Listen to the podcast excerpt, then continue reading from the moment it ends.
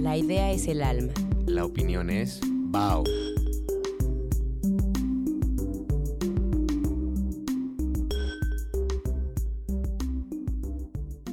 Hola Bao, ¿escuchas? Bienvenidos a este nuevo episodio de Podcast Bao. Este podcast tiene la característica, o me gustaría llamarlo como un podcast palmaditas en la espalda. Porque el tema del que vamos a hablar hoy es un tema que cuando lo hablas con otra persona, o de preferencia tu psicólogo, es algo con lo que terminas dándote palmadas mutuamente en la espalda. Nuestro tema de hoy es cómo tratarte a ti mismo. Y bueno, están aquí conmigo el ya conocido Emilio Lino. Debo decir que esto no es algún tipo de arreglo premeditado, pero estoy tomando un tonic de Santa Lavera. Y créanme que les devolverá el alma. Ah, sí, o sea, amarse es difícil. Digo, vengo desvelado, así que no soy el mejor ejemplo, pero esperemos que ustedes, o escuchas, mejoren como seres café y humanos. cigarrillos. no, porque no tenía cigarrillos. Oh, no te quieres, bro. y nuestro estudioso de la psicología, Andrés. Tomando un boing que combina con su sudadera, por cierto. ¿Qué hay? ¿Qué hay? Ya, ya, la muñeca fea. ¿Quieres decirnos un poco, más o menos, de qué, qué, qué temas quieres tratar hoy? Nosotros vamos a hablar de psicología y para especializarnos más en teorías de la personalidad, por si lo quieren investigar, porque no vamos a desarrollar cada una de las que existen o todas sus variantes. Sí, no tenemos 10 horas. Son teorías, no hay un hecho como tal. Cada persona se desarrolla en un distinto medio, en una distinta sociedad, etcétera, Sí. etcétera, etcétera. Entonces, solo vamos a tomar cachitos y vamos a explicar este centro del tema. Pero por si lo quieren investigar, teorías de la personalidad. A cualquier psicólogo, cualquier medio. Y ya adentrándote en el mundo de las teorías de la personalidad, puedes encontrar una que, que te embone bien. Realmente hay muchas. Y creo que todos estos psicólogos que hablan sobre las teorías de la personalidad tienen vidas súper, súper... como- no tensas, no. Tienen una vida. Tienen una vida y con base a todo lo que va- van experimentando a lo largo de, de esta, pues hacen su teoría de la personalidad. Entonces, leer diferentes teorías de la personalidad puede que te, te haga encontrar ese consuelo que, que, que nadie más tiene. Sí, no se queden con lo freudiano, no se queden clavados con que querían cocharse a su madre en la infancia. Superemos que nuestro tío nos tocó, por favor. Para comenzar a romper este tema escabroso, pues vamos a contarles un poquito acerca de una historia, que es la historia de Carl Jung, que es como nuestra fuente de inspiración para este podcast. Vamos a hablar más de más psicólogos, pero nos interesa descifrar primero a Carl Jung y parte de descifrar a Carl Jung es desarrollar las teorías que Freud puso antes. Lo ideal es que una persona se fuera en orden cronológico de cómo se fueron desarrollando las teorías de la personalidad. La primera teoría de la personalidad que se empezó a desarrollar bien, bien, bien fue la ortodoxa de Freud, como se menciona. Pero no era ortodoxa en ese tiempo. Bueno, en ese tiempo no. Ahora sí se le puede sí. decir ortodoxa, ya basta. Bueno, era el tiempo en el Ortodoxo. que la heroína era medicina, así que no había nada muy ortodoxo. Donde te quitabas la heroína, la deducción de la heroína con cocaína. y si no funcionaba con eso, una trepanación al cerebro. A fuerzas. Empecemos. Así es, estamos en el estudio esnifando. Freud estaría orgulloso. Sí, además, ¿Cómo pretenden que haríamos un podcast de personalidades sin unos gramitos de no, no, no. yo insistí en que fuera inyectada para mantener tradición histórica, pero no quisieron. Y la jeringa de plomo no les gustó. O sea, comparando experiencias de vida, Freud y Carl Jung tuvieron como inicios igualmente miserables. La neta es que ninguno de los dos tuvo una infancia muy feliz. Pero Bueno, eran niños del siglo XX. ¿Quién chingado tuvo una infancia feliz? Entonces, o sea, la teoría de Freud incluye mucho sobre el, el trauma y cómo tiene, tiene canales en la mente y cómo se refleja eso en los sueños y cómo se refleja en las acciones y en el inconsciente, que para Freud es el ello. Pero Jung tiene la otra parte, la, la parte, no solamente la parte narrativa, que es como en mis estudios personales con la que más me he topado, por los arquetipos y todo lo demás. O sea, si trabajas en cualquier área creativa, los arquetipos de Jung son como una herramienta increíble. Pero viéndolo, incluso quitando eso de lado, tiene como el desarrollo del individuo y del conocimiento propio. ¿no? O sea, mientras que Freud menciona que hay ciertos momentos catárticos, Jung lo desarrolla mucho más con estas ideas como la sombra, ¿no? que realmente para enfrentarte a, una, a algo que está en tu inconsciente, tienes que mirar a un punto de ti mismo que te va a desagradar mucho. Hoy venimos a quitarles esa idea romántica de amate a ti mismo, porque no son enchiladas amarse a uno mismo, es un camino largo de recorrer y Duro. y verte de frente, verte desnudo con todas tus imperfecciones emocionales. Sí. está, está cabrón. Porque, ok, la crisis es algo que ya está ahí. No, no se espanten. ya está ahí, a todos les pasa. La cosa es cómo sabemos llegar, llevar esa crisis. Porque si no sabes llevar bien tu crisis, te estancas, te estancas, ¿no? O sea, es muy difícil que en tu siguiente etapa, porque no solo tenemos una crisis en la vida, tenemos varias, es muy difícil que tu siguiente etapa de crisis la puedas superar porque tienes como atrapado algo en la anterior. Lo estás manejando mucho de la teoría de Erickson. Erickson mencionaba que tenemos tantas crisis a lo largo de nuestra vida y pues como mencionaba Libertad, vemos las crisis como algo negativo, algo feo, porque es Pues real. está feo. Imagínate la crisis económica de 1800, no sé qué, estuvo fea. Pero cuando hablamos de psicología, una crisis no requiere algo feo, más bien lo vamos a llamar como un catalizador, un proceso que acelera A. ¿Y cómo sufres este catalizador si lo pasas de una manera negativa y triste? Vas a tener consecuencias negativas. Pero si lo pasas de una forma agradable y lo intentas superar, vas a tener consecuencias positivas. ¿Por qué? Porque te vuelves a conocer a ti mismo, te autoconoces, te transformas, aprendes de ti. Es darte amor propio. Sí, es realmente este nuevo, este catalizador precisamente, es como, es como en el instante en el que cae una lluvia o cae un trueno, es como un desprendimiento de energía muy grande y proviene de que el modelo que tienes de ti mismo funciona en el momento en el que estás actualmente.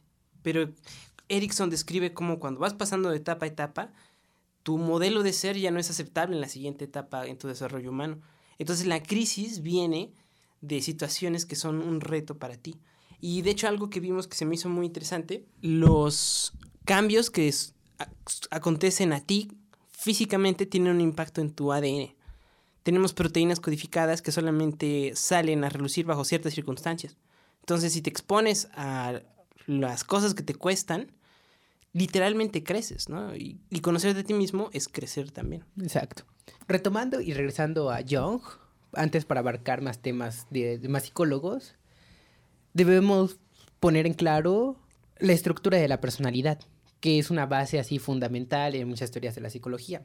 Esta es propuesta por Freud en su principio, eh, con la división del ello, yo y superyo. O si eres aquí muy mamoncilla y todo, yo, superego y ego. Como quieran es lo mismo. Iniciamos con el ello.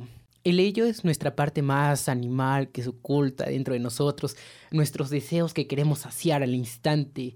Oh, tu jefe te está regañando cada instante. ¿Y qué es lo que quieres hacer? Quieres levantarte de tu silla, agarrar el teclado que está enfrente de ti y golpearlo con eso. Estás con tu maestra escribiendo un ensayo lo más rápido que puedes. Hiciste el mejor trabajo posible. Y cuando vas te dice, está mal. Como quieres destrozarla, pero no. Esos son deseos que están en el ello, están en esta parte. Psicológicamente lo describen como los deseos sexuales y agresivos. Chala.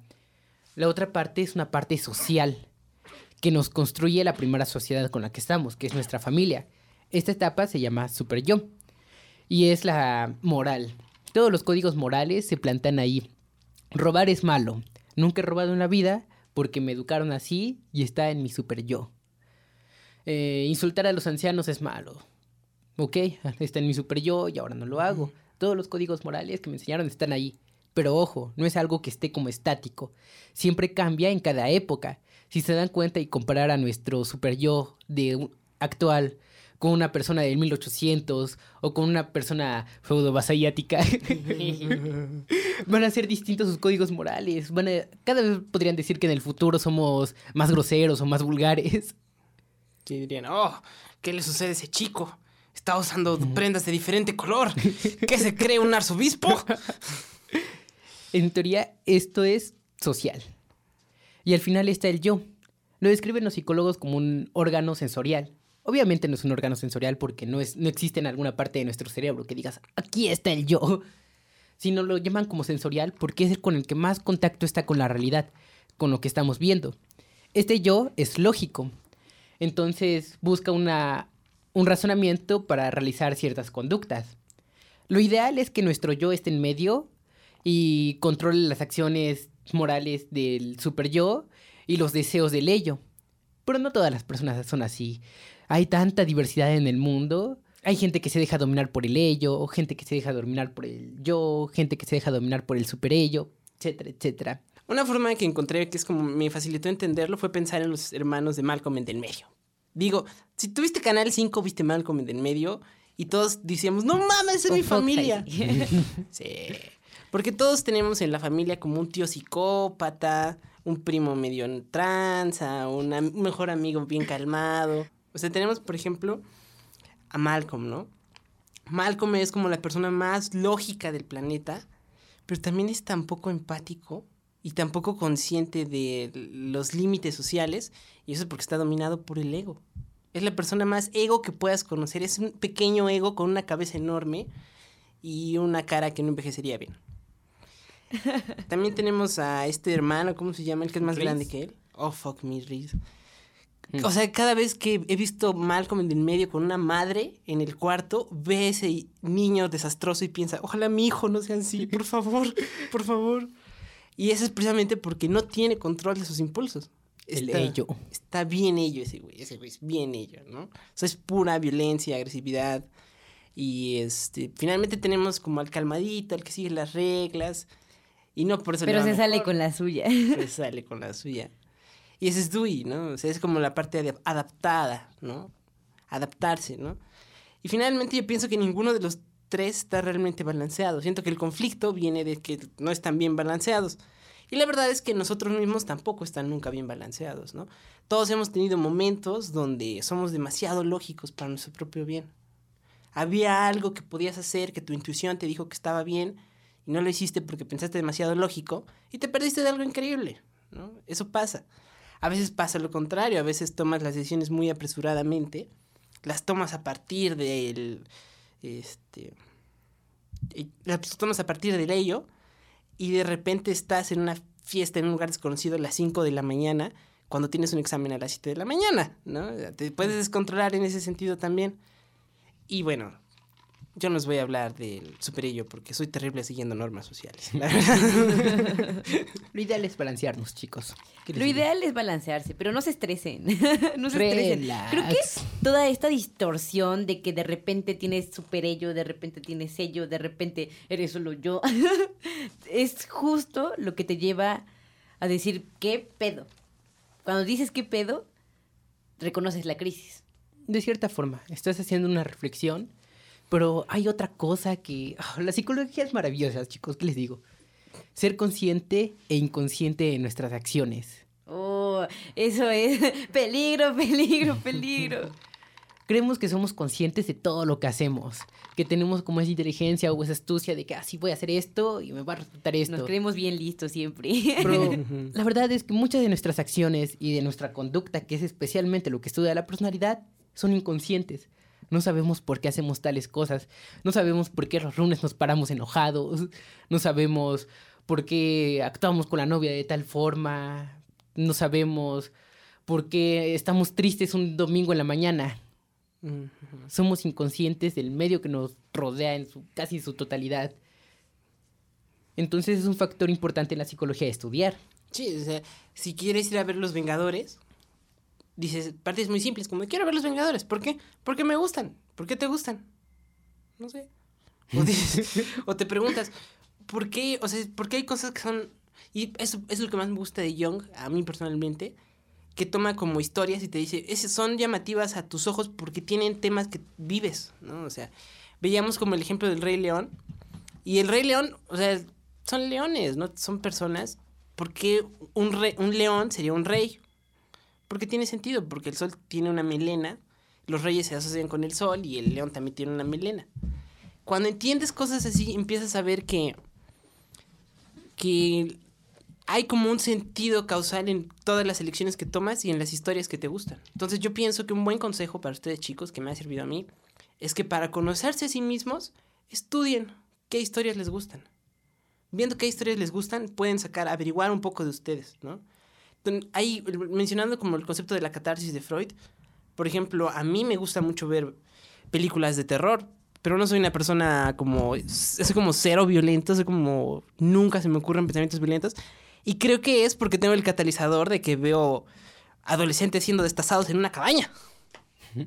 Bueno, no sé, yo sé que aquí a los tres nos gusta Tarantino y que hay una violencia inconsciente en nuestro cerebro, a pesar de que no llego a mi casa y empiezo a golpear a todos cual sádico, arrancando ojos, forjando katanas.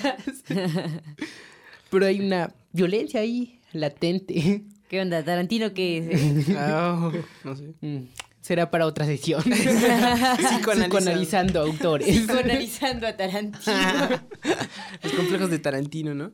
¿Qué dicen los pies de Tarantino? Bueno, chicos, ¿quieren contarles un poquito acerca de cómo se agarran del chongo Carl Jung y Freud? Bueno, para empezar tenemos que hablar de la infancia y vida de Jung. Jung era un niño, el típico niño solitario al que no le hablan en el salón, que está ahí en la esquina. Leyendo un cómic. Leyendo Nah, un libro. no había cómics. Ese era Jung. Y aparte no era la persona más brillante en la escuela, odiaba la escuela. Eso me agrada, también odié la escuela en su tiempo. Pedro intentó dejar la escuela en tercer año de primaria.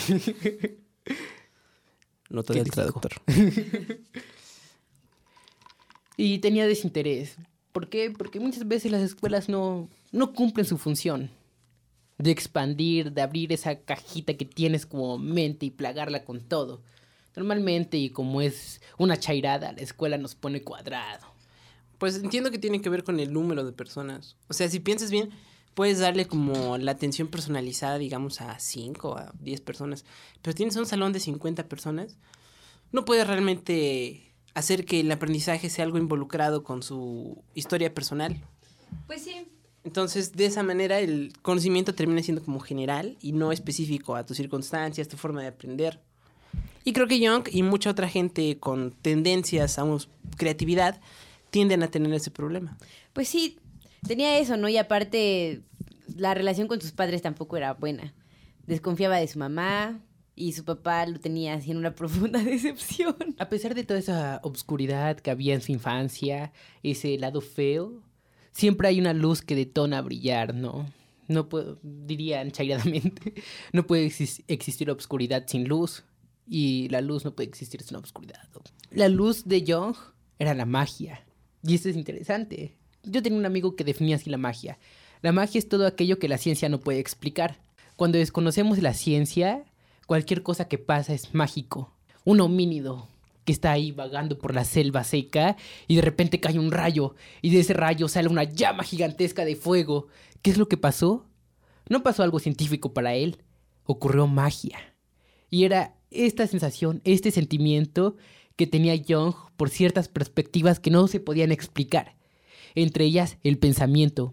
¿Qué era el pensamiento? Algo mágico. ¿De dónde ocurre? ¿Por qué ocurre? ¿Por qué cuernos a nosotros? Es Sí, mágico, ¿no? No es está mágico. nada por aquí, nada Es- por es allá, pero ahí está.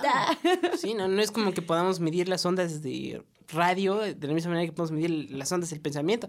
Podemos hacer como un estimado con una serie de técnicas de imagen, ¿no? Cada vez más avanzadas.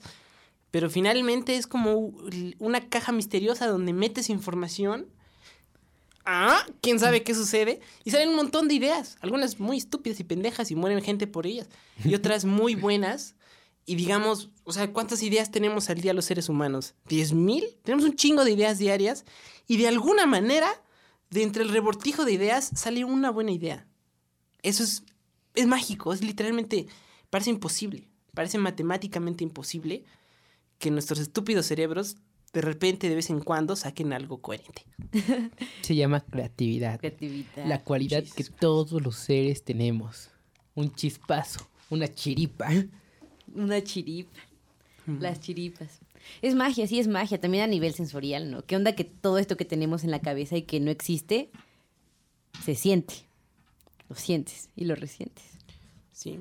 Bueno. Sí, es realmente eso creo que es lo que Jung se da cuenta, ¿no? Que lo que sucede en tu cabeza es tan real como lo que le sucede a tu cuerpo. Solamente la violó su tío, no es nada grave. Ajá. Y no, luego vemos que sí, que el trauma existe, ¿no? Freud lo descubre y finalmente son, es Carl Jung el que dice, sí, pero no solamente el trauma existe, la experiencia sensorial de ser un ser humano es el verdadero misterio y es ahí donde no tenemos idea exactamente de qué pasa, pero es real, o sea, es muy real. Si yo ahorita le dijera a Libertad algo terrible sobre su cabello, se sentiría mal como si le hubiera dado una cachetada o algo así. Como cuando se te mayuga el corazoncito, ¿lo han sentido? Sí. Por ahí dicen que las palabras tienen una fuerza increíble. Te pueden hacer desde reír y llorar.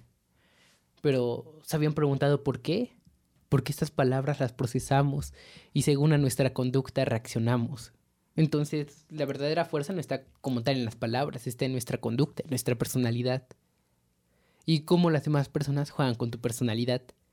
Como hay autores que tienen esa inteligencia para jugar con la personalidad de muchos y hacer sentir una empatía, de darles un sentimiento a expresar, de sentir una película triste a una película de comedia, a una película de terror. Es jugar con la conducta humana. Qué bonito. Bueno, pero para hacer eso, anda. anda a lo, que, a lo que te tienes que someter. regresando a Young, Young, pues ya lo habíamos solucionado, ¿no? Odiaba la escuela, odiaba, no odiaba la escuela, odiaba los estudios formales. Pero eso no le impidió ingresar a la escuela de medicina, me parece que en Viena, donde fue un, fue un buen estudiante, destacó, me parece. Sí, sí, sí, sí. A tal grado en que llegó a algo grande, algo bien cuando estudió en medicina. Empezó a formalizarse y a, y a conocer las teorías freudianas. Y es en algún momento de su vida cuando se junta con Freud. Ahí había leído que el Santa primero en escribirle fue Freud a Jung. Porque Jung ya tenía fama de profesional. Sí, ¿no? Lo fue haciendo y sí, sí creó cierta fama. Sí se conocen, pero el problema es que Freud quería ser más cercano con Jung y Jung pues como que no se dejaba, ¿no? O sea, Era como el tío. De hecho, sí, ¿no? Jung tiene un pedo con su tío. Tiene Sí. como un problema ahí con una relación familiar. sí, o sea, tiene abuso sexual cuando es más joven y pues Freud dice, ven para acá. Y él dice, no, no, No. no presto, joven. Le quería analizar la próstata y no se dejó. ¿Qué pasó si tú eres psicoanalista? Como que esa medicina no la estudié. Jung y Freud se empezaron a pelear porque Freud le daba mucho sentido a toda la personalidad en relación al sexo y a la biología. Cuando Jung decía, Nel, estás menso, debes abrirte a ciertas ideas. Y Freud se cerraba lo que él creía. Y pues es real. Hay una frase que dice que el razonamiento... ¿Cómo es? El razonamiento tiende a enamorarse de los objetos de su propia creación. Es como el, el problema de la parte excesivamente lógica. Y yo creo que Freud, al final de su vida especialmente, pensaba que ya había entendido la mente. Sí, pensaba que su teoría era la verdad absoluta. Lo podemos notar a lo largo de la historia, porque entre todos los psicólogos que querían realizar su teoría de la personalidad, siempre estaban peleados con Freud. Freud era un pelonero de la chingada. Era así de, Nel, bro, estás mal. ¿Qué onda, Pedro? ¿Cómo es el del meme? El de, ¿qué Pedro, pinche Pablo? ¿Nos vamos a agarrar a chingadazos o qué? El Freud. El Freud. Te voy a aventar mi quijada. Y bueno, como cada psicólogo se basa en su vida para crear una teoría de la personalidad, y Jung tenía una vivencia totalmente distinta a la de Freud, empezó a descartar cosas como de que, bro, no me late del todo que el, todo gira en torno al sexo, debe de haber más. Y pues esta fue como la principal cosa que sus teorías no coincidieran, que se empezaron a pelear.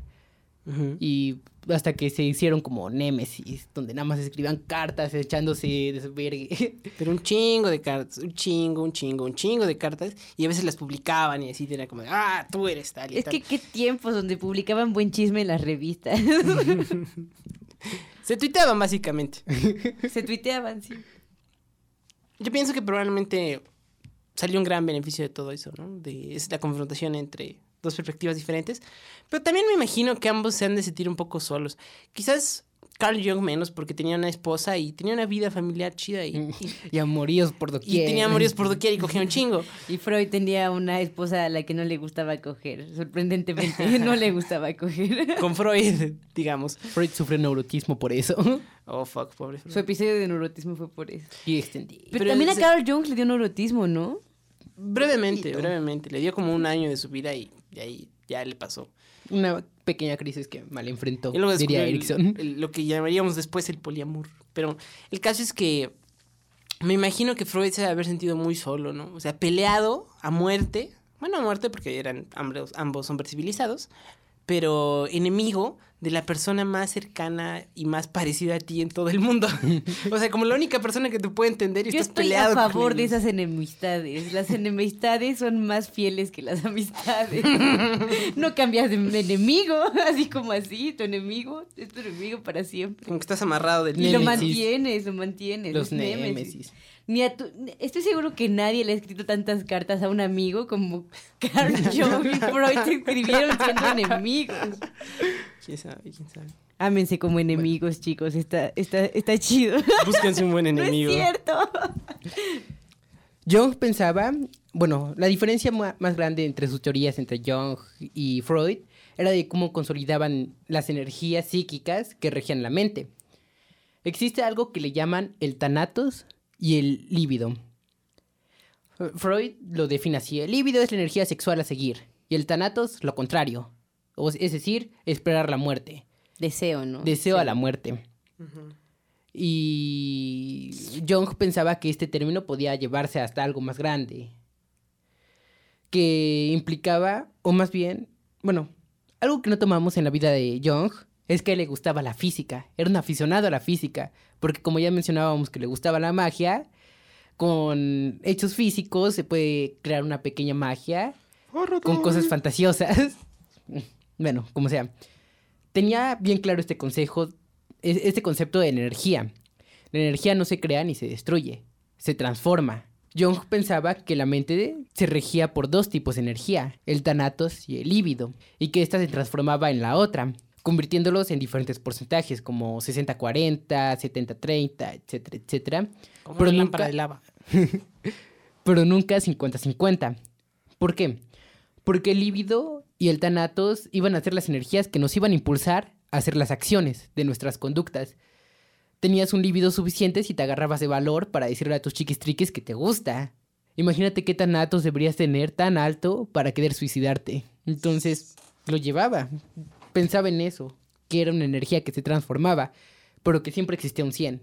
Un 100 de energía que nos motiva a impulsarnos y a hacer cosas tanto a la percepción negativa o positiva, entre comillas. Y es aquí cuando vamos con un tema muy esencial, que es la individuación. La individuación también es parte de la teoría de la personalidad de Jung. ¿Y qué es la individuación? Es un momento que alcanzamos en la madurez Ajá. de retrospectiva a nuestra vida en términos del significado que ha tenido. Si poseyó un significado positivo, nos puede traer como un- una sabiduría, puede venirnos con, con regalos propios de haber trabajado toda un- una vida madura, porque ya no es una vida de niños, es una vida de adulto. En cambio, si no has tenido como los elementos más positivos en tu desarrollo, viene como algo más amargo, viene como una realización no positiva. Lle- Llevas el significado de lo que quiero llevar. La individuación para Jung era básicamente convertirte en un nuevo individuo. Y como ya mencionaba Emilio, ocurre en una edad madura. No podemos decir que la individuación ocurre como en la adolescencia, que de tal año a tal año. Simplemente llega en tu cabeza y ¡boom! te cambia. ¿Pero por qué te cambia? Se menciona que para lograr la individuación, las personas de edad madura deben adoptar conductas que eran inconscientes. O sea, esa energía que estaba ahí preservada, que no se usaba para nada, porque era inconsciente, sale a flote. Y esa energía se debe gastar. Entonces, esos pensamientos que tenías en el inconsciente, los vas a aceptar. Los aceptas y lo realizas a medio de expresión, pintando, armando, escribiendo un poema, lo que cualquier medio de expresión que te ayude a liberar de esta energía te lleva a una individuación, que es este proceso. Por eso aquí cuando manejamos otra teoría de la personalidad con Erickson y sus ocho etapas psicosociales. Erickson también era pegado a la teoría freudiana, pero él pensó que la sociedad también afecta a nuestra personalidad. Y no es el único psicólogo que, lo, que se le ocurre esta maravillosa idea. Entonces, él es el que agrega el concepto de crisis, que ya habíamos mencionado antes. Cada humano pasa por ocho crisis distintas a lo largo de su vida. La última crisis, que ocurre en la madurez o segnitud, es la de la integridad del yo frente a la desesperación. Esta crisis nos va a llevar a una reflexión de toda nuestra vida. Porque, aceptémoslo, cuando eres una persona madura, ya viviste una vida. Pero no implica que va a acabar ahí. Entonces, esa vida que ya, ya llevas vivida, valga la redundancia, la vas a reflexionar. Y con base a esta reflexión, va a surgir un nuevo tú. Si tu reflexión fue positiva, en cierta forma, y aceptaste tu vida y es chingón, chingón, estuvo bien, te vas a convertir en una persona sabia, certera.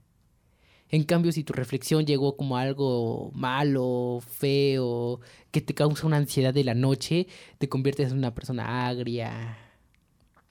Nunca debí Ay. tatuarme un payasito en el cachete. Algo así. te palide tu vida así de noche. ¡Qué horror!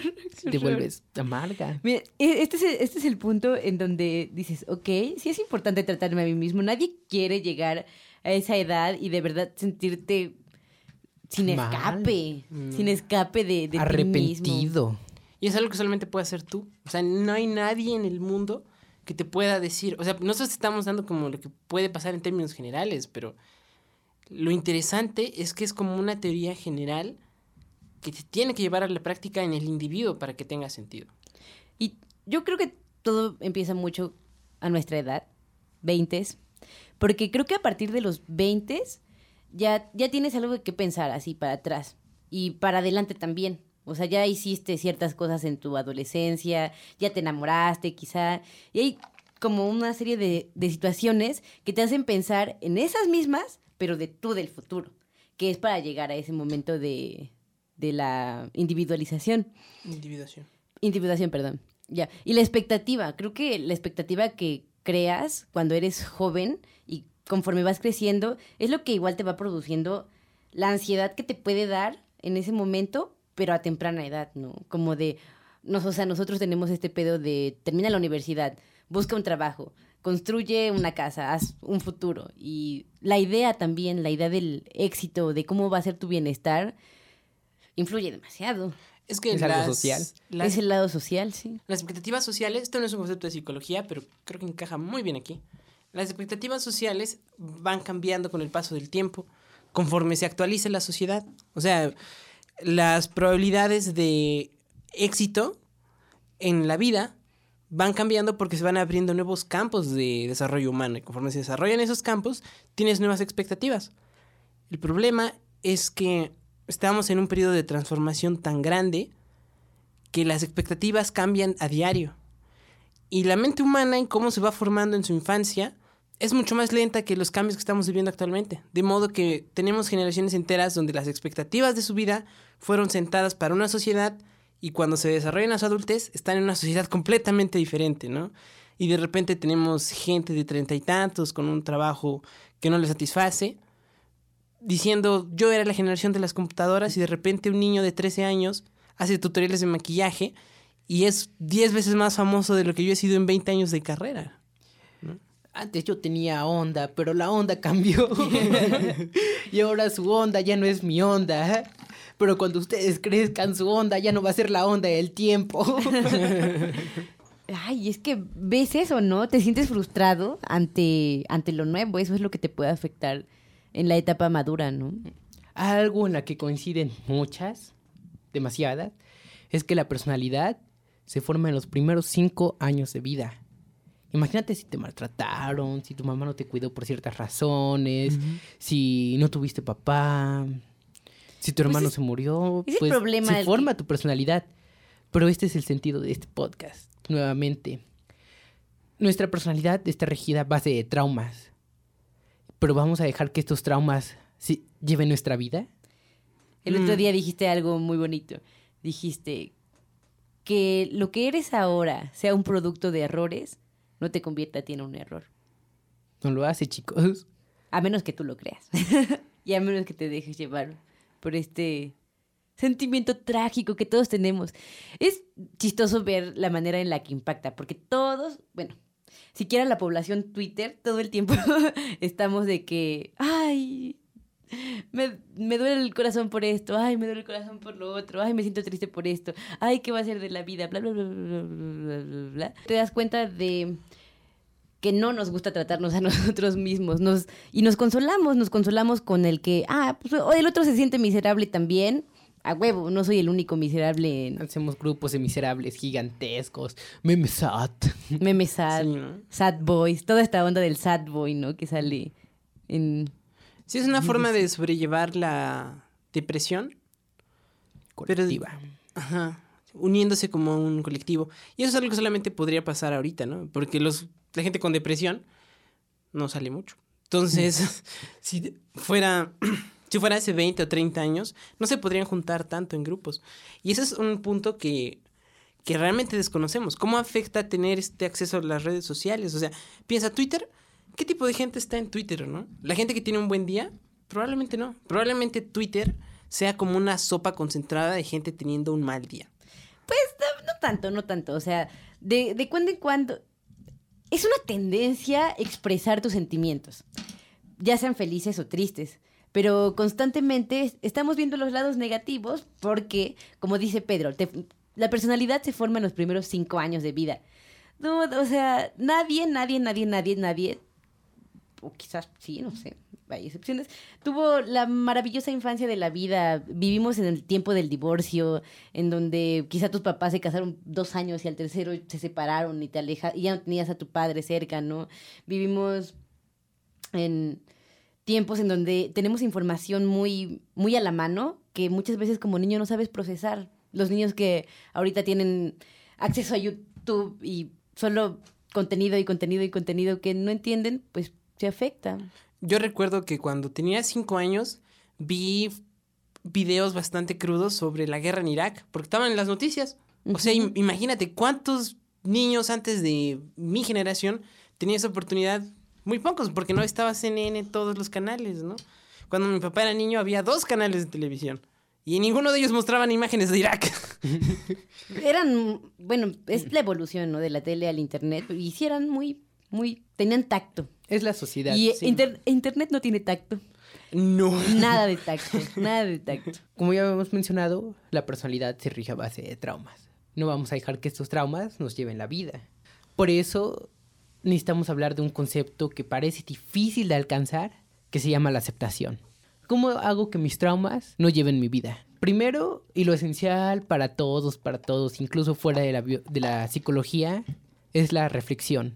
Reflexionar acerca de nosotros mismos. Porque para descubrirnos necesitamos que estar pensando y pensando egoístamente sobre nosotros. Y nunca vamos a llegar como una conclusión certera a la primera. Imaginemos que no nos conocemos y que somos una piedra fea y sucia que encontramos en el fondo del mar y queremos encontrar lo que hay en el centro. La reflexión sería esa lija que va puliendo, puliendo y puliendo y cómo a cada pulida va quedando más fina, más bonita, más lisa, hasta que llegas al concepto que tú quieres llegar. Entonces esta reflexión no es como que la hagas mañana y ya te sepas todo de ti. Es una transición que vas a tener que llevar toda tu vida para llegar a lucir o lustrar lo mejor de ti. Y es que qué rico, ¿no? Ay, Ilustrarte a ti mismo. Pulirte. Pulirte todos los días es algo a lo que nos tenemos que dedicar. Y también vivimos en la era del consejo. Las mujeres nos consolamos a base de consejos. Vas a hablar con tu amiga sobre lo que te hace triste y te dice, ay, güey, déjalo, es un pendejo. Te sientes mejor, ¿no? Pero realmente no funciona. Despiertas al otro día ignorando lo que te dolió un día antes. Sí. sí. Es superficial. Incluso pulirnos a nosotros mismos nos va a desarrollar algo maravilloso que se llama autoestima. Porque ahora que ya nos conocemos, sabemos darnos un valor de nosotros. Y pensamos vulgarmente que existen dos tipos de autoestima. El autoestima alta y la autoestima baja. Y bueno, ¿Existe realmente esa autoestima? ¿Las personas que tienen autoestima alta son las mejores y las que tienen la baja son las peores? No, para empezar ni siquiera existe ese tipo de autoestima. las personas con autoestima alta caen tan fácil como una torre hecha por cartas. Miren, chicos, realmente existe el autoestima, el autoestima estable y la inestable. La inestable sube y baja, sube y baja, sube y baja. Y la estable se mantiene en un punto ideal a una valoración ideal hacia nosotros mismos. Y para eso sirve la reflexión, saber y definirnos como somos, ubicar nuestra identidad. y es precisamente aquí donde las nuevas experiencias te ayudan, porque para realmente tener conocimiento de ti, no puedes conocerlo todo en tu cabeza, también tienes que ponerte en hacer cosas y encuentras tu límite dices, bueno, o sea, quizás no estoy hecho para ir a la escuela de medicina, ¿no? Pero puedo ser un veterinario y ser feliz con eso. Pero solamente lo puedes saber si intentas ir a la escuela de medicina y le das, y le das con machete y le das duro y no te sale. Y aquí entra un concepto muy bonito que les va a abrazar el corazón, que es el potencial. Todos tenemos potencial. Quizá no autoestima, pero sí potencial. y pero quizá vayan de la mano, ¿no? Quizá vayan de la mano la autoestima y el potencial. Cuando te sientes hasta abajo, puede que tu potencial no rinda sea nulo, ¿no? O sea, pero debemos tener en cuenta que tenemos potencial. Creo que siempre dicen, ay, es que ese muchacho tiene potencial, ¿no? Y es el bro que trabaja, estudia dos carreras y así, ¿no? Y trabaja, va al gym, tiene novia. Tienes dos materias de la uni y el resto del día se va de la nada.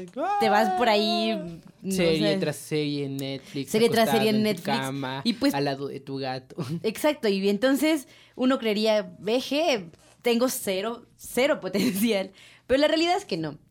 Y también influye mucho esto de que mm, es cómo dividen los tipos de, de inteligencia en los que nos desarrollamos, ¿no? O sea, o eres matemático o eres artista. Y entonces yo siento que te truncan un poco de poder descubrir tu potencial hacia nuevas cosas. Es que la inteligencia es algo ambiguo. Incluso los psicólogos no pueden definir con certeza, certeza, certeza que esto es inteligencia. Imagínate que eres una persona súper capaz para armar el cubo de Rubik que lo puedes hacer con los ojos cerrados, al revés, y te ponen en este límite, chala. Eres inteligente armando eso, pero no eres inteligente en matemáticas, ni en inglés, ni en nada, y la sociedad te va a optar por un tonto. ¿Cómo vas a llamar ese tipo de inteligencia? Existen tantos tipos de inteligencias para medirlas y todo eso, que su clasificación apenas se tiene. Y es la clasificación que a todos nos presentan en las escuelas. Exactamente. lo que mencionas es que nos están optando como un límite. Mm. Eres matemático, ese es tu límite. No vas a salir a más. Es que, o sea, te dicen, tienes potencial en las matemáticas, dedícate a las matemáticas. Y y entonces no, te dejan descubrir este, este potencial del que hablas. También decíamos algo sobre la ceguera voluntaria, sobre los mecanismos de defensa que tienes ante este tipo de cosas. Alguien que es como un barrendero con un IQ de 50 puede resultar ser un héroe y un genio matemático que va en el camión resultar ser completamente inútil en una crisis, ¿no? Eso es lo realmente impredecible. El comportamiento humano y el beneficio que puede traer a los demás y a sí mismo no es algo que puedas predecir. La inteligencia se puede medir y derivarse estadísticamente hasta cierto punto, pero el potencial está más allá de la inteligencia. La creatividad, una chispa que surge en cualquier momento. Uno puede ver una persona de un IQ de 160, más arriba incluso de eso, y decir, oh vaya, ¿por qué no puedo ser tan inteligente como él? Esas personas ya tienen como por característica común tener creatividad pero como ya mencionamos, no es algo propio de ellos, es algo propio de todos. Y tener creatividad es ejercicio, ejercicio, ejercicio, como mencionas. ¿Cómo puedo tener creatividad si nada más me han enseñado una sola cosa en la vida? Y mi mente no sale de esa cosa. Necesitamos aventarnos, explorar, eh, mojarnos de todo, nos guste o no, pero tenerlo Usar en Usar el ello adecuadamente. bueno, atreverse. Todo suena bonito. Pero, ¿qué pasa cuando tenemos que conocernos a nosotros mismos después de esta reflexión? ¿Siempre va a ser positivo? Siempre vamos a decir, ah, huevo, soy esto. Ah, huevo, sí, sí. No. Cuando hacemos una reflexión hacia nosotros mismos, es como saltar al abismo. La verdad no es algo con lo que necesariamente quieras entrar y salir como, ay, qué genial, aprendí algo nuevo hoy. Muchas veces la verdad es terrible. ¿no? O sea, descubrir que tienes una enfermedad, por ejemplo, es, es la verdad y no es fácil. Descubrir que alguien te le caíste mal por muchos años y tú creíste que era tu amigo, es la verdad y no es fácil. Uy, me acordé de un cuento de Lovecraft en donde narra como dice, desde que nací, nací entre la oscuridad. Lo más cercano que tuve a un humano era un anciano y es la única persona a la que vi porque estaba encerrado en una torre. Dice, entonces un día este chico decide salir y, y escala la torre, ¿no? Va hasta arriba, va hasta arriba, va hasta arriba, va hasta arriba, hasta que puede ver todo. Y entonces a partir de ahí va hacia la civilización, no camina y dice, wow, todo esto existe, no puedo creerlo. Y cuando llega, dice, había una ventana, entonces yo me metí por ahí, ¿no? Yo me metí por ahí y todos empezaron a horrorizar y yo empecé a gritar, ¿no? Yo también me asusté. Entonces hubo unas manos que me llevan hacia un cuarto y cuando me veo en ese cuarto veo la cosa por la que todos están gritando y es un monstruo asqueroso. No podía creer que existiera algo tan feo en la vida. Entonces a la par que me acerco, él se acerca a mí y yo retrocedo y retrocedemos. Al final estaba en un espejo. Y él era un monstruo, solo que nunca lo supo porque todo el tiempo estuvo encerrado. Qué duro, Qué horror. qué qué denso. horror. Eso Pero- es darte cuenta de la verdad, siento. Es, De- es arriesgarte a, a encontrarte con esto feo, pero debes saber llevarlo. Es de, que de cierta la- forma, Mm, porque saltas al abismo y es difícil saltar al abismo. Salta tan solo de una plataforma de natación de tres metros a la piscina. Es, es un salto difícil. Muchos lo pueden hacer, pero es difícil. Lo importante, después de ir a toda esa transición, es cuando salimos. Porque cuando salimos descubrimos algo nuestro nuevo y debemos tener como esa certeza de saberlo llevar, aceptarlo o corregirlo de cierta forma. Por ejemplo, ser una persona violenta y no aceptarlo. Darte cuenta que eres una persona violenta y no decir, ah, huevo, soy una persona violenta, soy un monstruo que todo el tiempo va a ejercer violencia. Si no te vas a algo más a fondo. Soy violento, ¿por qué? Y eso es bueno para mí, me ayuda a mí. Debemos cuestionarnos sobre muchas cosas cuando saltamos al abismo y llegar a nuevas conclusiones. Esas conclusiones probablemente van a regir nuestra vida y en cierto tiempo volver a ejercer el mismo ejercicio, volver a saltar al abismo y volver a salir y decir, "Mm, lo estoy haciendo bien o lo estoy haciendo mal. Este ejercicio prolongado nos va a llevar a ser un nadador ideal, ¿no? Saltar desde una plataforma de 10 metros y salir diciendo, no, no, no, lo estoy haciendo mal, lo voy a volver a repetir, pero bien, ahora sí. Porque nos vamos transformando, nos vamos conociendo, nos vamos teniendo más estima a nosotros mismos. Sí, claro. Nos vamos queriendo más. Creo que algo que influye mucho son los estrictos roles sociales. O sea, te dicen, si repruebas un año, ya no, estás haciendo algo completamente descabellado. Si decides dejar la escuela, por ejemplo, ¿no? Un año para pensártelo bien, para descubrirte a ti mismo, te, te dicen que no. Entonces nos enseñan a tenerle miedo al error. Y tenerle miedo al error es evitarlo, evitarlo, evitarlo. Y cuando No te equivocas, el mecanismo de defensa te dice, ah, no, yo no me equivoqué. Equivocarse está muy mal, ¿no? Y no, no, no, chill, bro. Equivocarse no nos está mal. equivocamos, Somos Todos nos humanos. equivocamos. Y es una verdad que todos sabemos, ¿no? Es un cliché decir, ay, todos nos equivocamos. Pero realmente cuando nos equivocamos, ¿cómo nos cuesta? ¿Cómo nos avergüenza ser tú el que te equivocas? Porque juzgas, ¿no? Cuando alguien se equivoca, lo juzgas. Entonces, cuando tú te equivocas, a ver, júzgate. Hay errores que sí son fatales. No, o sea, si de repente tú decidiste iniciar una compañía y creció a un nivel enorme y de repente cometiste un error y mucha gente perdió sus ingresos y así, está feo. Ese es un error que sí te Claro, puede o sea- realmente caer. Pero antes de llegar ahí, mucho antes de llegar ahí, probablemente puedes intentar algo más pequeño que termine en el error, pero que te ayude a aprender algo de ti, ¿no? O sea, digamos, ¿quieres bailar? Pues ve a bailar una noche. O sea, te puede salir mal. Claro que te puede salir mal. ¿Se pueden reír de ti? Sí, pero esa gente no la vas a volver a ver en tu vida y tú sabrás algo de ti. ¿no? Eh, Y cuando llegues a tener una empresa y, de- y- y se acerque ese punto del error, ya te vas a conocer mejor. ¿no? Es una bella cualidad. Incluso con el autoconocimiento, el amor ya no es nada.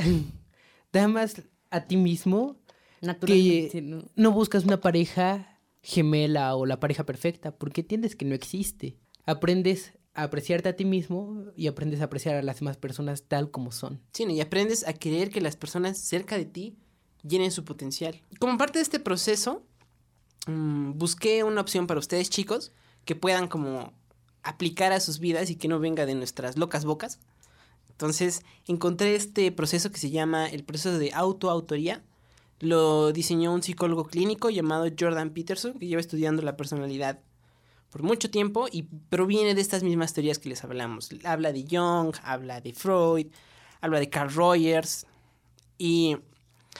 O sea, si no quieren pagar los 12 dólares que cuesta, porque yo lo comprendo, les diré muy rápidamente de qué va. Primero tienes que redactar la historia de tu vida tan detalladamente como puedas. Hay gente que lo hace 20 páginas, hay gente que hace 40 páginas, hay gente que hace 100 páginas. Eso depende de ti. Y después de trazar eso, pinta el curso de tu vida.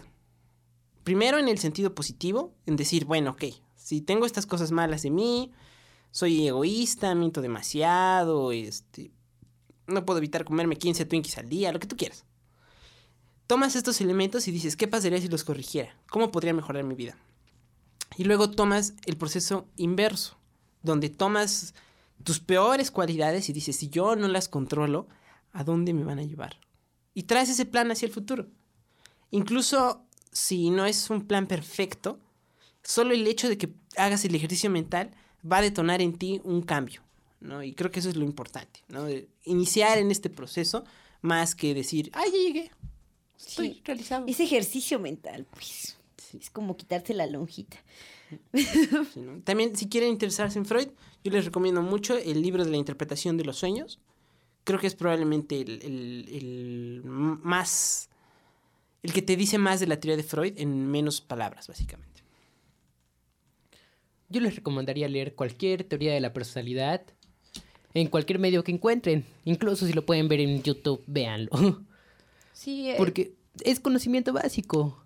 No, no digo que sean como apegados a una teoría o a distintas, pero que simple, por el simple hecho de conocerlas, te percatas de ciertas cosas, lo más probable de tu vida, que estás haciendo. Y que puedes o aceptar, adoptar, corregir, etcétera, etcétera. Nacemos solos, Podemos tener una madre, un padre, no los podemos tener. Podemos tener hermanos, no, amigos. Se van a alejar a lo largo de nuestra vida porque es su naturaleza. Cada quien tiene que hacer su vida. Nosotros tenemos que hacer nuestra vida. Al final también vamos a morir solos, como llegamos. Por eso lo ideal es que se quieran, que se acepten como son, para que puedan construir un buen camino y realmente nunca sientan como una soledad o una dependencia de estar con alguien. Que puedan estar bien consigo mismos. Hay esta frase que dice, no puedes amar a los demás hasta que te ames a ti mismo. Y ya se volvió como un mantra gastado que te dice todo el mundo. Y no es fácil de entender a qué se refieren con eso. Yo diría una frase antes de esa. La frase sería, no puedes amarte hasta que te conozcas a ti mismo. Porque no cuando amas a alguien, como habíamos hablado, quieres liberar su potencial. Para liberar el potencial de alguien, tienes que saber qué tiene adentro de potencial, qué, para qué tiene potencial, si no, tu ayuda es inútil. Entonces realmente no te puedes ayudar a ti mismo hasta que te conoces a ti mismo y sabes que, cuáles son tus defectos, tus cualidades, cuál es lo que te impulsa hacia adelante, cuál es lo que te lleva hacia atrás. Y si no te conoces a ti mismo, no sabes de qué recursos dispones para amar a los demás no sabes qué parte de ti no es mm, puede ayudar a otra persona porque ya está libre dentro de ti, ¿no? Ya estás medio resuelto, queda algo de ti para ayudar a alguien más. Entonces, en ese momento puedes amar.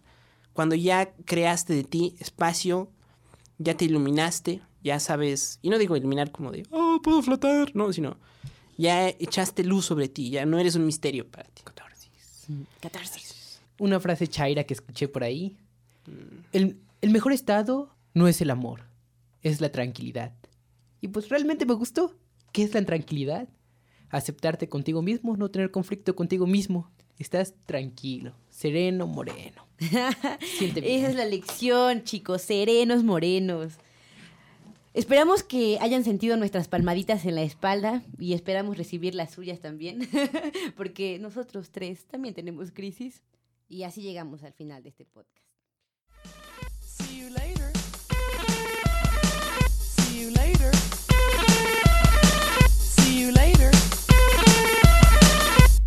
See you later.